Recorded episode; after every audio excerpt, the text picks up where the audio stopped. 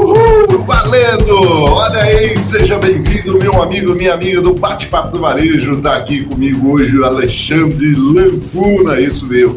Hoje com um tema muito especial. Alexandre Lancuna, que é proprietário da H3A, consultor de empresa. Alexandre Lancuna também tem uma larga experiência no varejo, é por isso que ele está aqui, um grande amigo meu, sempre compartilhando ideias comigo, sempre com muitas ideias. Vocês vão ver muitas coisas que o Alexandre fala aqui vocês vão perceber aonde que eu me inspiro tanto num cara igual esse Alexandre aí, que sempre está trazendo coisas novas para a gente, sempre buscando coisas novas.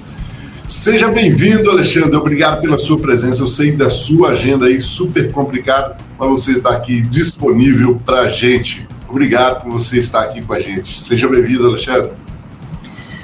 É isso aí, Edson. Valeu, tamo junto. Seu pedido é uma ordem. Então a gente sempre tem que encaixar um, um espaço aí para você. Vamos tentar contribuir aí com o pessoal que, que nos assiste aí, que são seguidores aí das suas redes sociais. Pois é, se você aí já está assistindo esse vídeo e acha que algum colega tem que fazer, já dá um like aí. Também tem que assistir, né, claro, esse vídeo. Já dá um like aqui para você que está em outras plataformas, podcast e outras plataformas tipo Instagram, vai compartilhando. Não deixe de compartilhar, porque o Alexandre hoje vai passar dicas fantásticas quando se fala do varejo. Alexandre, essa larga experiência sua dentro do varejo, a gente sabe que está aí muito atrelado ao supermercado, né? E eu vejo muito dentro do varejo o grande dilema dentro do supermercado, isso o grande dilema de saber administrar essa competitividade. Eu sei que você é consultor de grandes players aí dentro do mercado nacional e eu vejo o pequeno e médio varejista com dúvidas. Poxa, como deve se competir com esses grandes players? O que, que esse varejista tem que fazer? O que ele precisa fazer? Isso é o tempo todo, sabe, Alexandre? Ele olha e fala assim: Poxa, como que eu vou ser competitivo? Hoje, você, né, trocando ideias aqui com você, e esse é um bate-papo assim mesmo. O que, que você acha que esse varejista precisa fazer para ele realmente ser competitivo? O que, que, ele precisa fazer ali? Ele que muitas vezes é o proprietário, ele muitas vezes que às vezes tem que sentar no caixa. O que, que esse cara tem que fazer, cara, para competir com esse pessoal? Bom, Ederson, é, o que a gente precisa entender é da simplicidade das coisas para que a gente possa ir longe. É, entender que lá atrás ele foi um empreendedor e ele montou o seu negócio. E o que, que a gente percebe? Que muitos estacionam na zona de conforto e perdem a ambição de pensar alto.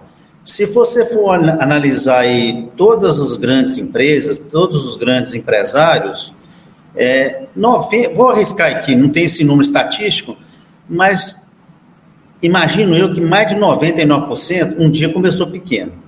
Ninguém começou grande. Começou com um sonho, né, com muita dor, com muito sofrimento, e foi crescendo e crescendo. O que é que diferencia essas pessoas grandes? O pensar longe, o pensar no futuro, né, visão de longo prazo. E, e essa ambição fez com que ele ficasse grande hoje. E a gente vê no pequeno, né, no médio, principalmente no pequeno e no médio, uma certa acomodação. Chegou num determinado momento, aí está tranquilo. E, e aí, não tem jeito, vai ser engolido. O tempo não perdoa e as grandes empresas também não perdoam. Eles vão chegar, mas não vão chegar para brincar, eles vão chegar é para ganhar mercado. Aí não tem coração, tem é competi competição tem é todo mundo é, brigando pelo dinheiro do cliente. É isso que acontece. É essa inércia, essa zona de conforto, essa acomodação que essas pequenas e médias empresas elas se estacionam. É verdade, né, cara? Eu muitas vezes a gente encontra com as lojas e a inércia que, você, que o Alexandre está falando aí, ela é muito importante a gente observar dentro das nossas lojas, né? Várias lojistas, vários varejistas, hein? essa inércia ela é comum. Por que, que a gente acomoda? Porque a gente não dá prazo, né? Ou seja, a gente, poxa, chegou aquele patamar, já tem um salário legal, já tem ali uma contribuição legal, um ROI legal, ou seja, então, tá beleza. Ou seja, nós pegamos algumas partes que a gente considera, e o nosso cérebro entende isso, né, Alexandre? E fala assim, poxa, já está bom, já está estável, e acaba não mudando.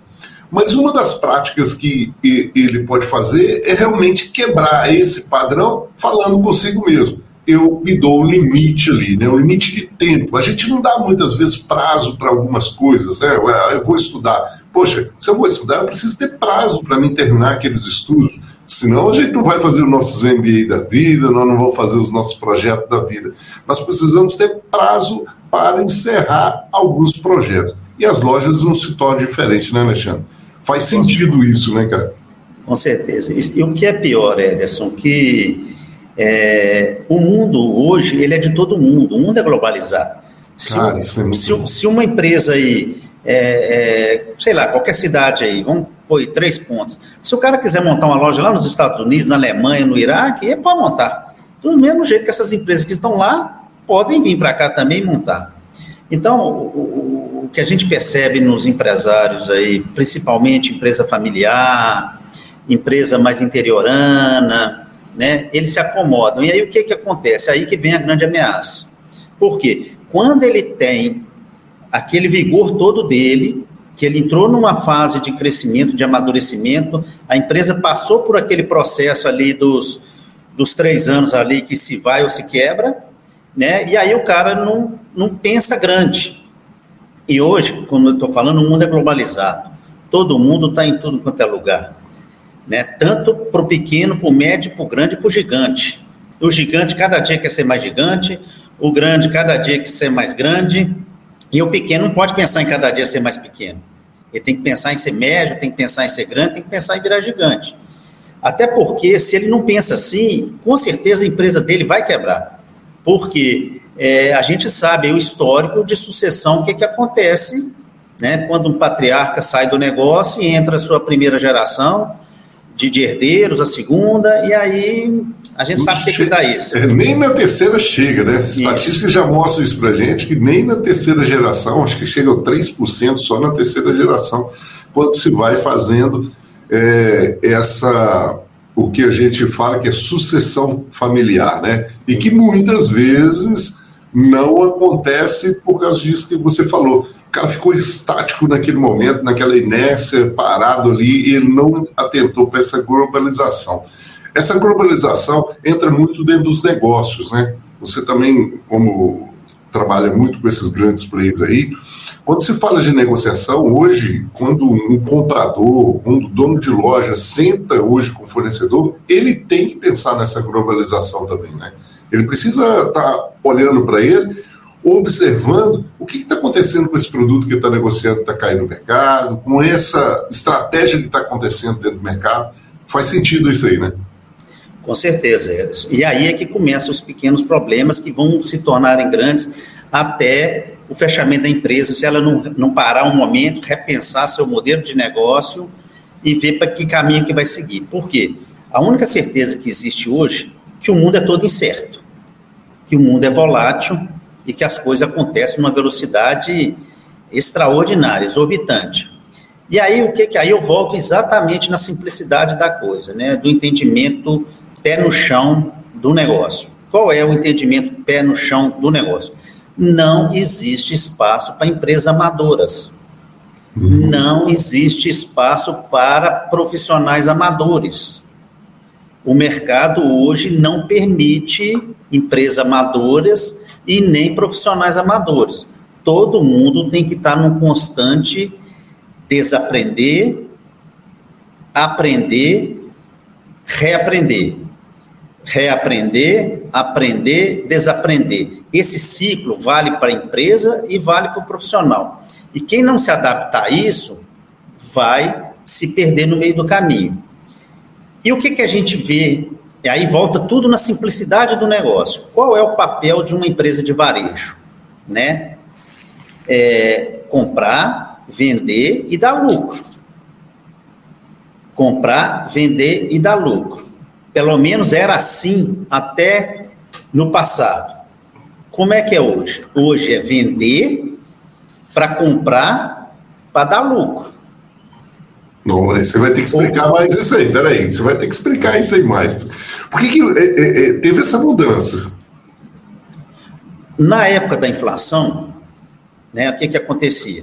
Quem tinha poder de negociação né, podia comprar bem, porque ele não ganhava só na margem, ele ganhava no mercado financeiro, na aplicação. Com o mercado estável, ele não tem garantia que ele está comprando bem. A única garantia que ele tem é que ele está vendendo bem, porque se ele vender bem, ele vai conseguir comprar bem. No mercado estável, o que vale é a venda, com qualidade, com margem, com fidelização, com prestação de serviços. Isso é que vai diferenciar a sua loja, né, o seu negócio. Porque hoje, com a economia estável, se você faz um volume e compra um produto, sei lá, por 10 reais, exemplificando, daqui 30 dias, esse produto pode estar valendo 9. Esse produto pode estar valendo 8. Então você não teve. Lá quando você comprou com 10, você achou que você estava fazendo puta do negócio. 15 dias depois você viu que você já perdeu um real em cada unidade que você comprou.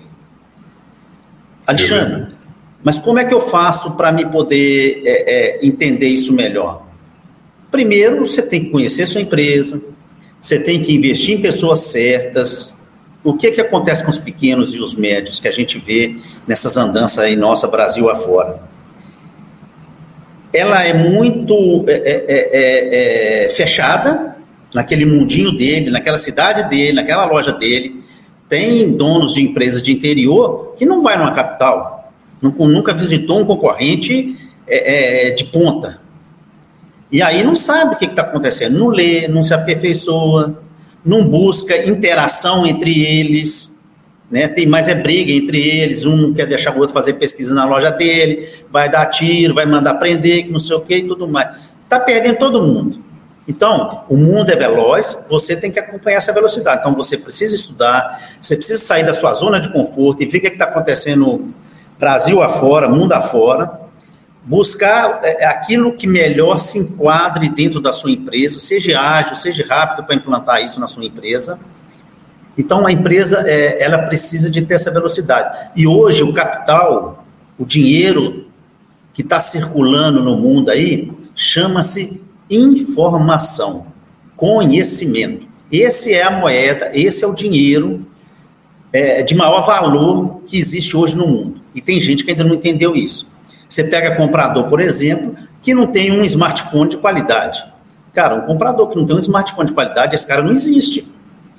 É, ele não sabe nem trabalhar com a calculadora financeira, né? Ele não está nem atrelado a um sistema RP bom, né? Isso, pior de tudo, nós estamos falando de comprador, mas tem proprietários de empresa que não sabe, que usam um aparelho celular só para ligar e para receber chamada. É verdade, Pô, se esse cara é assim, como é que é essa equipe dele? Aí que esforço que ele fez para poder é, é, é, é, evoluir. E querendo ou não, Edson, de uma certa forma, nós da liderança, né, nós somos os espelhos para a nossa equipe. Com certeza. É na gente, é, é, é o reflexo nosso que vai estar tá lá no colaborador nosso. Então, como é que eu vou cobrar um cara se eu não dou exemplo, se eu não sou o primeiro a, a buscar essa inovação, a me aperfeiçoar? Ô, Alexandre, deixa eu puxar aqui, porque você foi falando muita coisa interessante, eu fui anotando aqui, e é muito legal, né? Isso é muito bom, cara, para a gente debater sobre isso. Você falou sobre no mercado não dá mais para amador. Eu, eu sempre falo isso, e, e, eu acho que é uma coisa muito importante a gente é, pontuar isso, e é claro que você é, é, explanou isso muito bem, mas eu quero puxar muito sobre isso. Não dá para ser mais amador. O mercado hoje tem que ser profissional. É, hoje nós sabemos disso, o governo está é, aí controlando várias situações. Tem gente que ainda acredita que o governo não controla, né? tem gente que ainda acha que é só negação é caminho, tem gente que ainda acha que nós podemos fazer caminhos aí absurdos com relação a isso e acham que isso é competitividade. Né? Talvez o tema hoje vai falar muito dessa competitividade. Como eu posso ser competitivo se eu tenho profissionais amadores. E quando você fala de, de ser amador é, e ter profissionais amadores, ou dono ser amador, eu percebo muito o, a grande dificuldade é arrumar profissionais hoje dentro do mercado. Né? A maioria reclama comigo, isso não tem gente. É, direto eu recebo pessoas procurando grandes profissionais. Eu confesso, Alexandre, não dá para indicar diante do tanto amadorismo que tem. O que, que você indica nesse caso para as empresas? O que, que elas precisam fazer? Né? O que, que essas empresas precisam fazer para que elas não tenham tantos profissionais amadores? Porque alguém vai ter que começar a tomar uma atitude disso. Seja um grande player, seja um varejo pequeno, né, médio, não importa. Alguém vai ter que tomar, porque nós já estamos com escassez de profissionais. Faz sentido isso também? Você encontra isso também? Com certeza. O que, que eu acho que a empresa tem que fazer? Primeiro, ela tem que olhar para dentro dela e entender em qual estágio que ela está. E colocar um, um, um, desafio pessoal, uma meta pessoal, enquanto empresa enquanto gestor da empresa, enquanto proprietário, enquanto diretor. Porque o certo, Ederson, é que realmente não tem jeito. Ah, como é que eu vou transformar minha empresa é, é, em profissionais ao invés de amadores? Primeiro, entender que aquele modelo que existia antes, hoje não vale mais. Qual é o modelo que existia antes? Era o modelo do braço. O que, que era o braço? É aquele cara que abria a loja às 7 horas da manhã e fechava a loja meia-noite, se, de, se precisasse dele, ele virava, ficava dentro da loja. Isso você não encontra ele... mais no mercado, isso não existe, né? É, não deveria existir, né? Não deveria. É aquele que quanto mais hora extra ele faz, mais valorizado ele é, entendeu? Então, é aquele que fala o que o patrão quer ouvir, o patrão finge que não está vendo, mas no fundo está vendo, entendeu? É aquele funcionário que ele é gente boa, que ele é legalzinho, entendeu? Qual é o funcionário hoje que a empresa precisa, né? Aquele que está em, constantemente, em constante aprendizado, aquele questionador, quando eu estou falando questionador, eu estou falando questionador do ponto de vista de crescimento da empresa e crescimento pessoal. Eu não estou falando que é questionador, entre parênteses aí, PT da vida, não. Entendeu? Uhum. Eu estou querendo entender aquele colaborador que questiona. Você pede para fazer um negócio ele fala, mas por que, que eu tenho que fazer desse jeito? E se eu fizer desse jeito? E se eu fizer desse jeito? E às vezes ele nem fala, ele vai lá e faz diferente do que o chefe falou. E às vezes ele vai surpreender. Então, aquele hoje o que as empresas não podem ter mais, na minha opinião, na minha humilde maneira de ver, aquele funcionário bonzinho que tudo que você manda ele fazer, ele vai lá e faz, faz até bem, não é o melhor funcionário. O melhor funcionário é aquele que quer participar, que ele quer ter aquele senso de pertencionismo. E para isso as empresas têm que dar oportunidade para essa pessoa fazer. Fazer isso também. Né? Fazer isso, ele participar do negócio, ele ter esse sentimento de pertencionismo. Começa por aí. Porque se você for olhar, Ederson, é, pegando aí o, a Nielsen, a Abras, né, nós estamos falando aí de 500 empresas que teve um faturamento de 378 bilhões. Então, você calcula seu valor aí, né, quem está nos ouvindo aí, quanto que você está vendendo aí por mês, por ano, e vê lá o que que isso aí está dentro dos 378 bilhões do nosso negócio, né? E aí teve um crescimento de 6, 7% em relação ao ano passado, é, essas 500 maiores empresas. Só as duas maiores empresas do país, né, que é o Grupo Pão de Açúcar e o Carrefour, né, o Grupo Carrefour, é, eles faturam 60 bilhões. Só duas, é, é duas empresas. Né? Se você for pegar aí, nós estamos dentro de Minas Gerais, nós temos aí o grupo, o BH, o Grupo DMA, o Marte Minas, o Supernós, entre as maiores empresas do país. Verdade. Verdade. Entendeu? Ah, essas empresas têm problema? Tem problema, todas as empresas têm problema. Né? A gente costuma, se é da nossa época lá, que o nosso presidente lá sempre falava, urubu é preto para todo mundo. Isso aí. O que, que, que, é isso? Os mesmos problemas que um tem, o outro também tem. Só muda o tamanho do problema e a intensidade do problema. A diferença é que uns atacam problemas e outros acomodam com problemas. Um faz o problema virar solução, o outro faz o problema virar lenço, para todo dia ficar chorando e limpando as lágrimas. Então não vai, não tem jeito. Isso é legal que você está falando, porque é um estado que eu sempre falo que todo profissional tem que ter. Como eu faço as mentorias aqui para vários gestores de loja, uma das coisas que eu falo muito é que todo profissional tem que estar no estado de curiosidade. Ou seja, é isso que você está falando. Né? E, e esse profissional tem que ser questionador, ele precisa trazer isso. E o proprietário de loja aí precisa entender que esse profissional tem que existir na sua loja, porque quando ele questiona, quando ele tem um estado de curiosidade, ele traz novidades para você. ele vai vasculhar isso que você falou. Poxa, se eu não vou nas grandes centros, nos grandes centros, para mim ver como os players estão fazendo, o que, que as lojas estão fazendo, quais diferenciais que eles estão fazendo, como eu posso ser competitivo. Não tem jeito. E, inclusive, não é isso aos proprietários, muitos desses aí vão para as feiras, né? Nós estamos em tempo, de, em tempo de pandemia, mas as feiras vão voltar agora, se Deus quiser, ano que vem, todo mundo vacinado. E a gente observa que esses profissionais, muitas vezes, eles, eles vão aos proprietários, mas não levam esses profissionais né, para essas feiras, para os grandes centros, para que eles possam experimentar, ter experiências diferentes e começar a trazer para essas lojas do interior.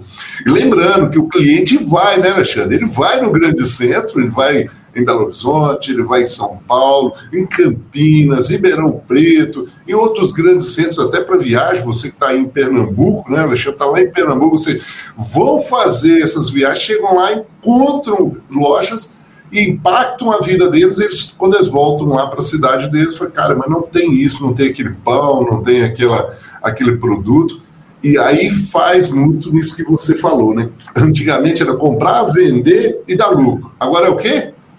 Vender, comprar, comprar e dar lucro. É, é uma inversão de valores. Olha que dica muito interessante. Então você aí, ó, não inscreveu ainda no canal, inscreva nesse canal. Já compartilhe isso que o Alexandre falou agora, vale ouro. Isso aí vale muita grana para você começar a trabalhar dentro da sua loja. Então vai compartilhando esse vídeo com o seu colega, vai mostrando aí o que o Alexandre tem. E depois o Alexandre vai deixar aí também como se encontra ele nas redes sociais para você também trocar ideias com ele também. Alexandre, você falou muito dessa globalização, né? E, e, e você falou. Ederson, Ederson, deixa eu só fazer um parênteses aí. Vai lá, vai lá, vai lá. Dentro dessa colocação sua, o que, que a gente vê muito hoje, que é um ponto que precisa de, de atenção é, por parte dos CEOs das empresas, dos presidentes da empresa, do nível, do nível estratégico da empresa, é identificar, saber separar o que, que é investimento e o que é despesa, né? Então, assim, quando você está levando um profissional numa feira de varejo, você está fazendo um investimento. Isso não é despesa. É e tem gente que não leva, porque ah, o hotel fica tanto, a, a diária do hotel é tanta alimentação, é tanto é, é, Uber, é tanto não sei o que, não sei o que, não sei o que. Ah, não vai ficar caro, não vou levar não. Só que às vezes você vai gastar com um cara lá, sei lá, dando exemplo, 5 mil reais, e ele vai te retornar durante o ano 500 mil reais. É Entendeu? Então, esse é um paradigma que esses, essas pequenas e médias empresas têm. A dificuldade de separar investimento, o que, que é investimento e o que, que é custo, o que, que é despesa. É, é, isso que você falou, e até entrar nesse assunto, porque o capital agora é conhecimento, conhecimento. informação. E a feira é um lugar para isso, né, cara? E outra coisa, não tem mais desculpa do cara não e não ele, ele não acessar o conhecimento. Por quê? O que, que essa pandemia ela trouxe de bom no meu modo de ver? Ela nos aproximou do conhecimento. Né? Antes, para mim, numa feira, antes, para, por exemplo, para mim poder conversar com um, o CEO do, do, do, Carrefour, o CEO do, do, do, do, do Atacadão, né? do, do, do Pão de Açúcar, é, o CEO da BRF, o CEO da Ambev, era, era quase que impossível.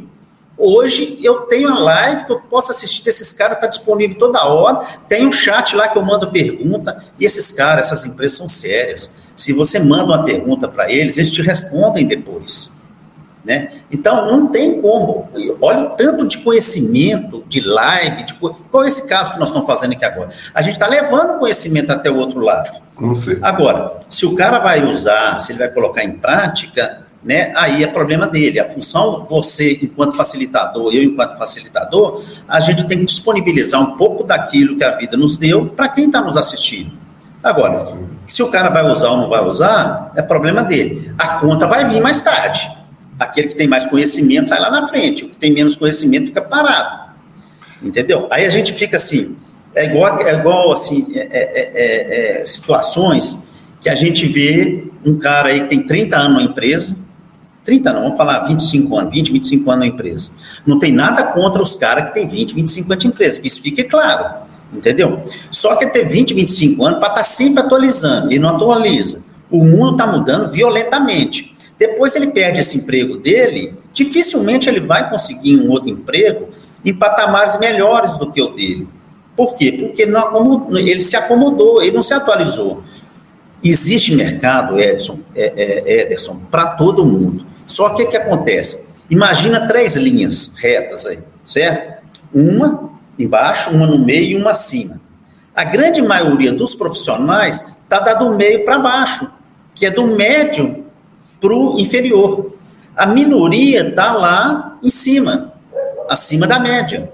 Esse acima da média, ele é disputado pelo mercado.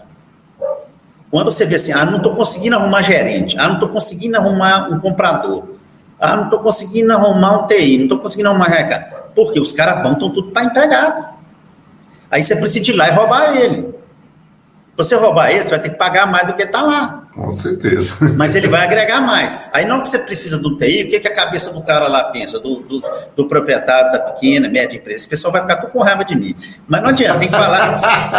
Mas tem, tem, que falar a realidade, Tem que falar a realidade, entendeu? Aí o cara fala assim, pô, eu vou contratar um cara para pagar 10 mil. Pois é, cara. Aí tem que pensar o contrário. Pô, por que, que esse cara tá pagando 10 mil para ele lá? E não por que, que eu não vou pagar 10 mil para ele, entendeu? Às, às vezes o cara que está pagando 10 mil para ele, que você não tem coragem de pagar, ele vale a 20. Isso mesmo. Ele vale a 30. Entendeu? Se você não está formando profissionais, se você não está adequando profissionais, se você não está estimulando a sua equipe a melhorar também, né, Alexandre? Você vai pagar mais caro porque você vai ter que puxar o mercado. Eu sempre falo, quando o cara fala comigo, assim, oh, Edson, está faltando profissional no mercado. Eu falo assim: olha, os bons estão trabalhando. Você tem que ter, ser uma empresa que diferencia das demais, atrai as pessoas para entrar na sua empresa. Eles precisam falar assim: poxa, eu quero trabalhar nessa empresa.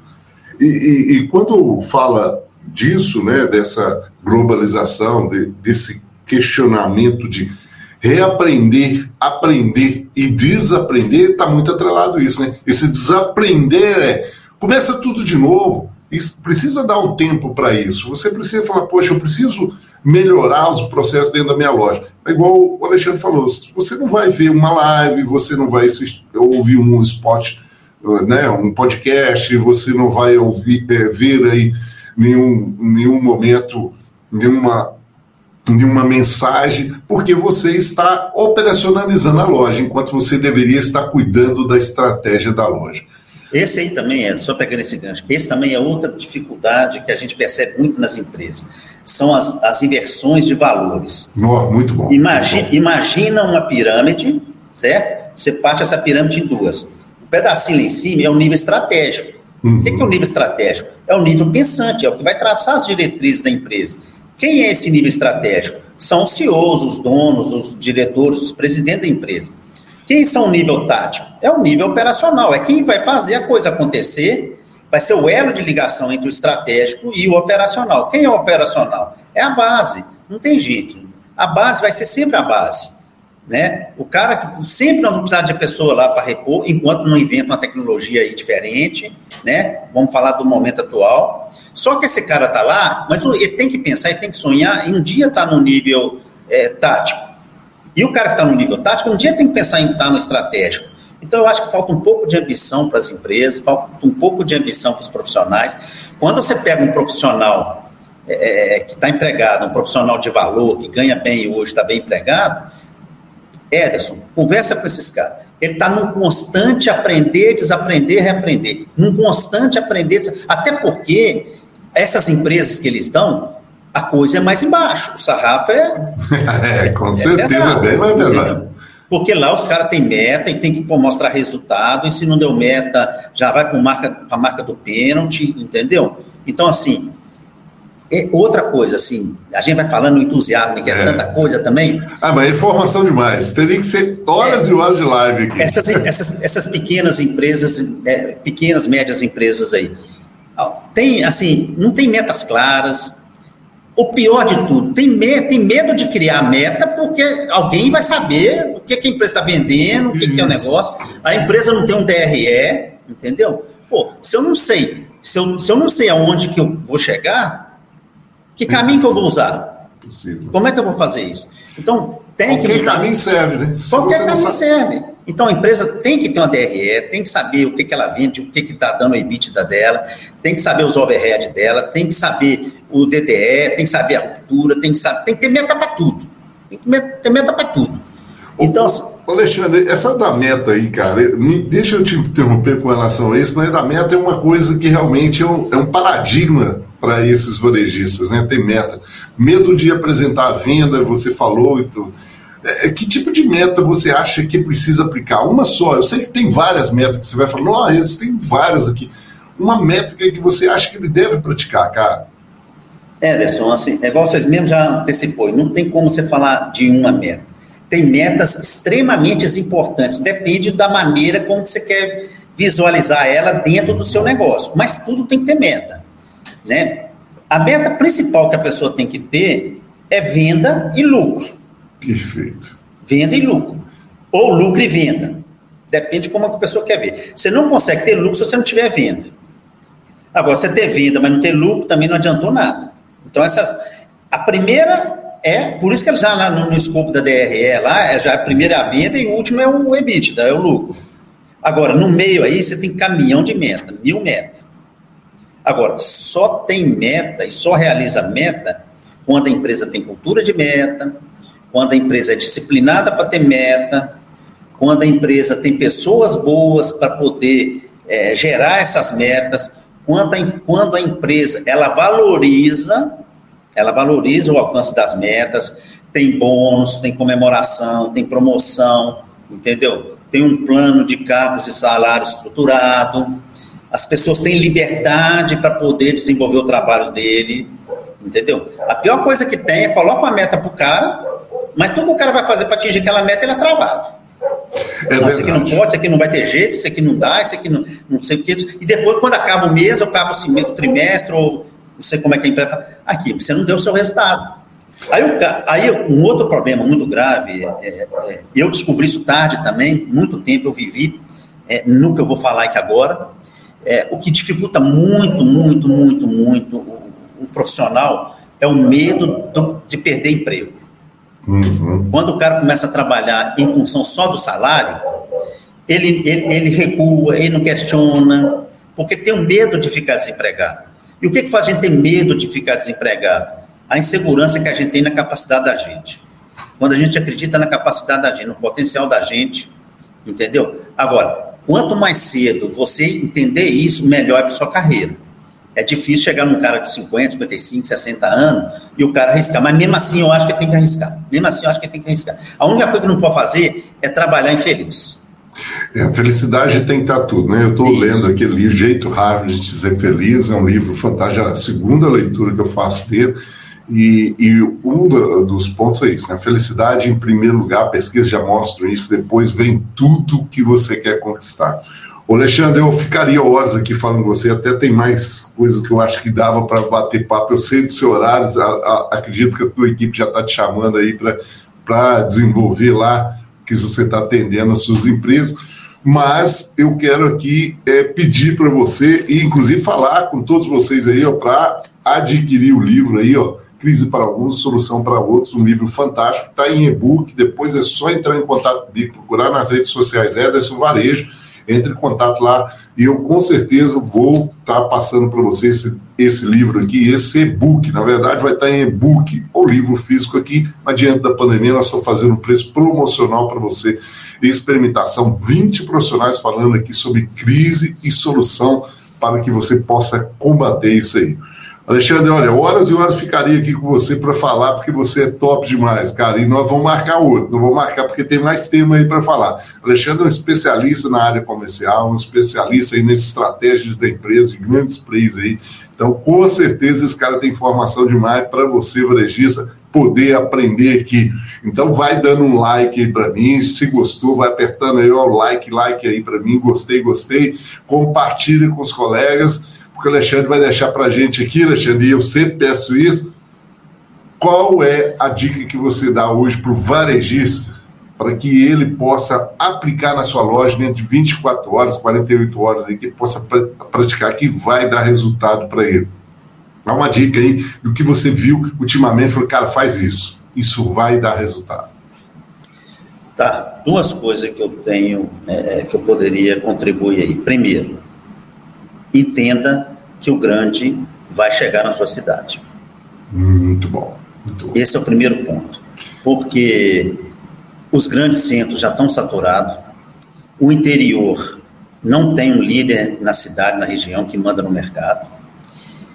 Terreno é barato, mão de obra é barata, não tem um líder, está no raio da logística dessas empresas, então o custo operacional cai bastante e eles chegam para tomar mercado. Então, tenha certeza que eles vão chegar aí. Bom, esse é um ponto. Qual é o outro ponto?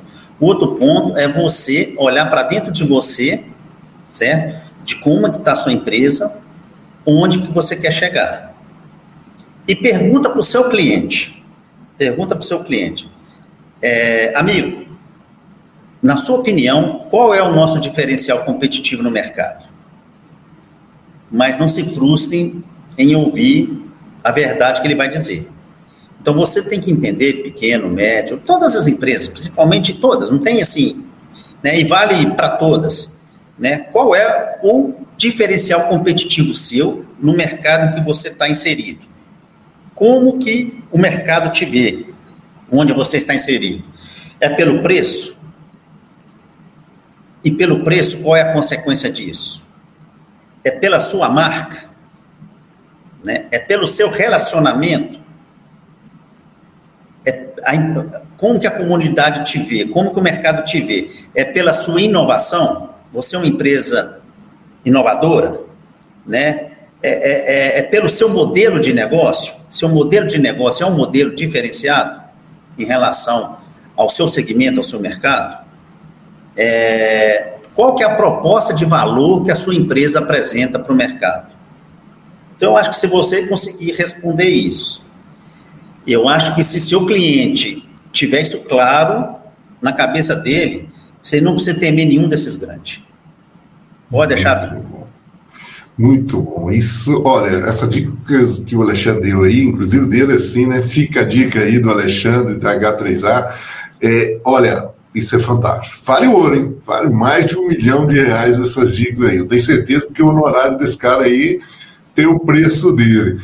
O, o Alexandre. Deixa, deixa, eu só repetir. Qual então, é repete, repete, vai lá, fala isso, isso é importante. Para você aí, né, que está nos assistindo, está prestigiando o canal do nosso amigo Ederson Evarejo aí, né?